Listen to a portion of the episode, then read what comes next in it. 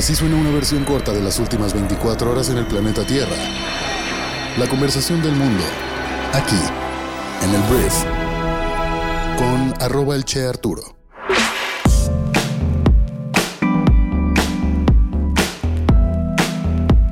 Muy buenos días, bienvenidas, bienvenidos a esto que es el brief para este martes 29 de agosto. Yo soy Arturo Salazar, soy tu anfitrión y uno de los fundadores de Briefy y en este podcast vas a informarte con un resumen de las noticias que debes conocer el día de hoy para ser una persona bien informada. Muchísimas gracias por estar aquí, vamos a comenzar con esto que es el brief. Vamos a arrancar hablando de México y vamos a hablar ya de otra cosa que no tiene que ver con las corcholatas porque ya se callaron hasta que se defina quién va a ser el o la candidata de cada uno de los dos eh, pues, lados, el Frente Amplio por México que representa la oposición y Morena, PT, Partido Verde que pues sabemos que está entre puros candidatos de Morena. Voy a hablar del Poder Judicial y voy a hablar de Norma Piña que es la presidenta de la Suprema Corte que ayer presentó al Poder Ejecutivo, o sea, a AMLO, la propuesta de presupuesto para el ejercicio fiscal 2024 del Poder Judicial de la Federación, en la que piden un aumento del 4% respecto a los recursos asignados para el año 2023. El proyecto que fue aprobado por unanimidad de votos en cada uno de los cuerpos colegiados señala que se solicitan los recursos necesarios e indispensables para garantizar la continuidad de las funciones del Poder Judicial, que ascienden a 84.794 millones de pesos. Pero pasó algo distinto, un hecho inédito por así decirle, porque durante la sesión solemne de este 28 de agosto, la ministra presidenta defendió el presupuesto del Poder Judicial al señalar que en los últimos años, del 2018 al 2023, los recursos asignados en su conjunto han disminuido 15.4% en términos reales. Y ella dice que con esto se pone en peligro el funcionamiento del Poder Judicial en nuestro país. Si has estado por aquí algún tiempo, sabrás que el presidente Andrés Manuel López Obrador ha tenido una batalla frontal y abierta en contra del Poder Judicial, diciendo que muchos de los ministros están a merced o son títeres de la mafia del poder y de los conservadores y el discurso habitual y por lo tanto la austeridad pues ha ido llegando poco a poco al poder judicial y durante algunos años pues estaba Arturo Saldívar que era más cercano, se veía un poquito más cargado hacia AMLO, pero ahora Norman Piña alza la voz diciendo que disminuir 15.4% el presupuesto del poder judicial puede afectar el funcionamiento de él mismo. Entonces seguramente AMLO tendrá algún comentario al respecto de esto el día de hoy. Ahí viene el golpe de que ya gastan mucho y que ganan más que el presidente, pero no solamente son los ministros, se está hablando de todo el poder judicial de la federación ¿sabes? Pero veremos qué dice sobre este aumento del 4% solicitado. Fíjate que prometí que no iba a hablar de corcholatas, pero sí voy a hablar de corcholatas, no de lo que hicieron, sino de lo que la gente dice de ellos y ellas. Mira, la ventaja de la ex jefa de gobierno de la Ciudad de México, Claudia Sheinbaum, al parecer creció a una semana y media de que se defina la candidatura presidencial de Morena, según una nueva encuesta revelada este lunes por el diario Reforma.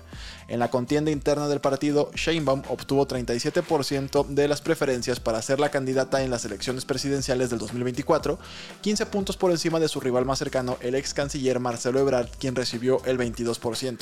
Los datos muestran que la ventaja de la ex mandataria capitalina creció 10 puntos frente a la última encuesta de mayo pasado, cuando ella tenía un 31% de las preferencias, 5 puntos por encima de Marcelo Ebrard. La lista en la encuesta nacional la completan el diputado con licencia del PT, Gerardo Fernández Noroña, con el 7%, este Manuel Velasco del Partido Verde con el 6%, el ex secretario de Gobernación Adán Augusto López con el 5% y el senador con licencia Ricardo Monreal con el 5%. Entonces también hubo careos entre posibles candidatos de Morena y de la oposición.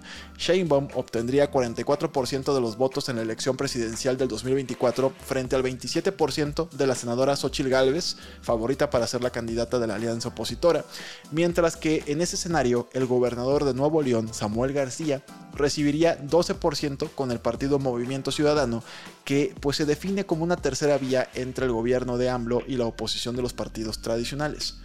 Por otro lado, Marcelo Ebrard tendría el 41% de la intención del voto ante el 28% de esta Xochitl Galvez y el 12% de Samuel García. Haciendo una punta así muy específico al tema de Samuel, esto le va a dar mucho oxígeno mediático a Dante Delgado, el dirigente nacional de MC, que había estado pues peleándose mucho internamente con otras personas de MC, sobre todo en Jalisco, Porque un 12% para Samuel García sí es algo, ¿sabes? O sea, no es un 2% que de alguna forma invalidaría por completo su tesis de que MC tiene para ir solos. No quiero decir con esto que Movimiento Ciudadano tendría posibilidades de ganar, porque la verdad se ve muy, muy, muy lejano. Pero el hecho de que no sea insignificante la participación de Samuel García probablemente le dará oxígeno y autoestima para seguir con la tesis de que MC puede e irá solo. Hablemos de economía en nuestro país porque a pesar del fortalecimiento del peso mexicano en contra del dólar, que ha encarecido los productos de exportación del país, el sector automotriz no muestra signos de desaceleración. Según cifras publicadas por el INEGI el pasado lunes, las exportaciones mexicanas aumentaron casi un 3% en julio en comparación con el mismo mes del año anterior. El valor total de las exportaciones alcanzó 47.550 millones de dólares, con la gran mayoría proveniente de productos no petroleros que experimentaron una caída del 29%. Sin embargo, el comunicado del INEGI señala que las exportaciones no petroleras a Estados Unidos crecieron un 6.9% anual y las destinadas al resto del mundo un 0.3%. El peso, si no lo sabes, se ha fortalecido un 6.8% contra el dólar desde mayo, lo que sí ha afectado a sectores como la agricultura y la minería.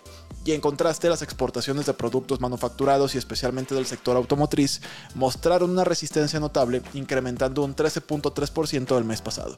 Entonces el superpeso ahí está, pero a varias industrias no les ha afectado. De hecho, siguen las exportaciones. A otras sí les ha afectado.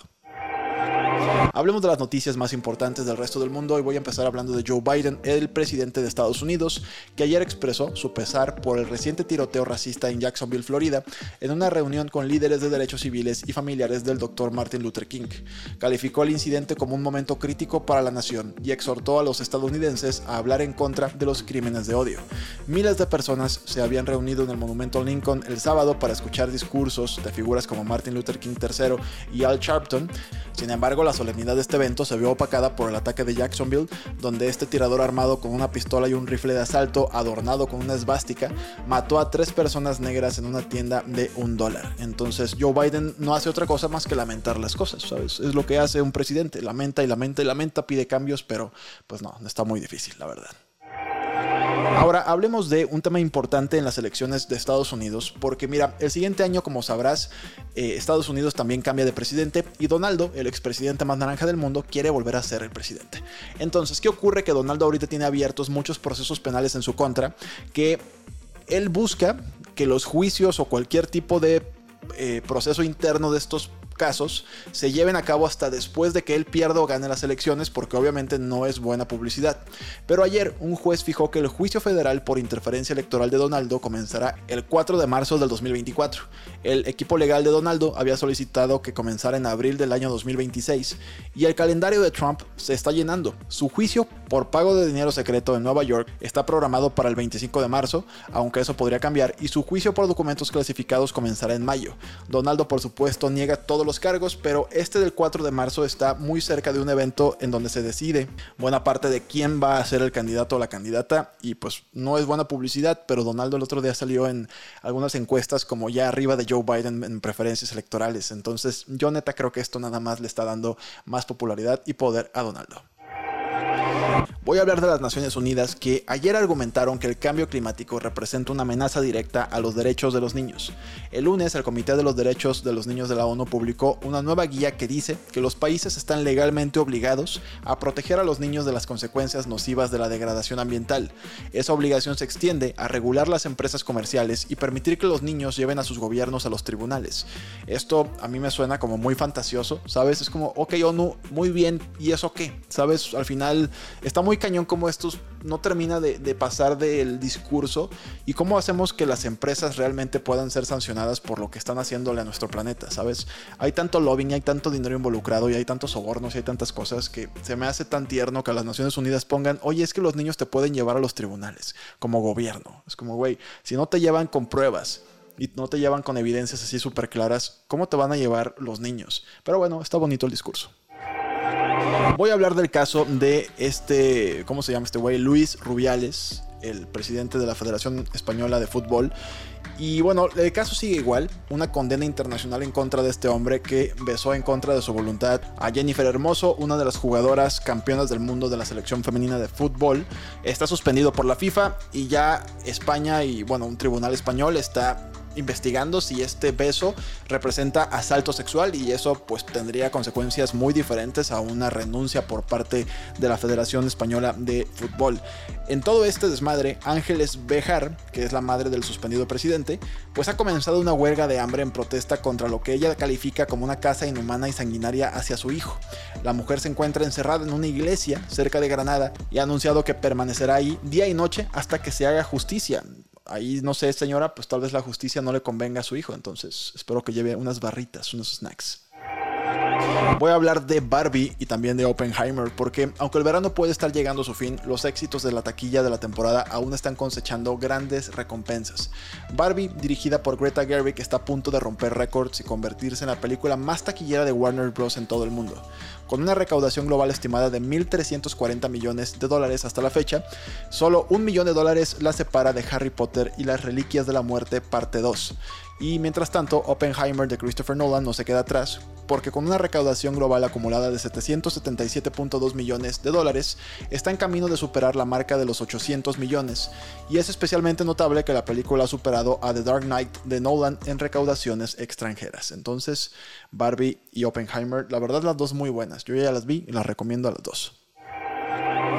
Antes de irme, quiero agradecer a todas las personas que nos están escribiendo para sumarse a la comunidad de creadores dentro de Briefy. De verdad va a ser algo espectacular poder nutrir todo lo que ya hacemos en nuestro MBA de bolsillo con la perspectiva y la experiencia de tantas personas. Si no sabes de qué estoy hablando, estamos invitando a personas que el día de hoy están ya invirtiendo su tiempo en generar un newsletter o en generar un podcast o videos, pero que ven esa curva para poder en algún momento monetizarlo demasiado larga. En Briefy queremos invitar a todas esas personas expertas en diferentes áreas para que compartan ese conocimiento de manera exclusiva en nuestra plataforma bajo un modelo de monetización que sea verdaderamente rentable desde el primer día. Entonces, si te interesa, escríbenos a hola.briefy.com y puedes conocer más acerca de este programa en briefy.com también.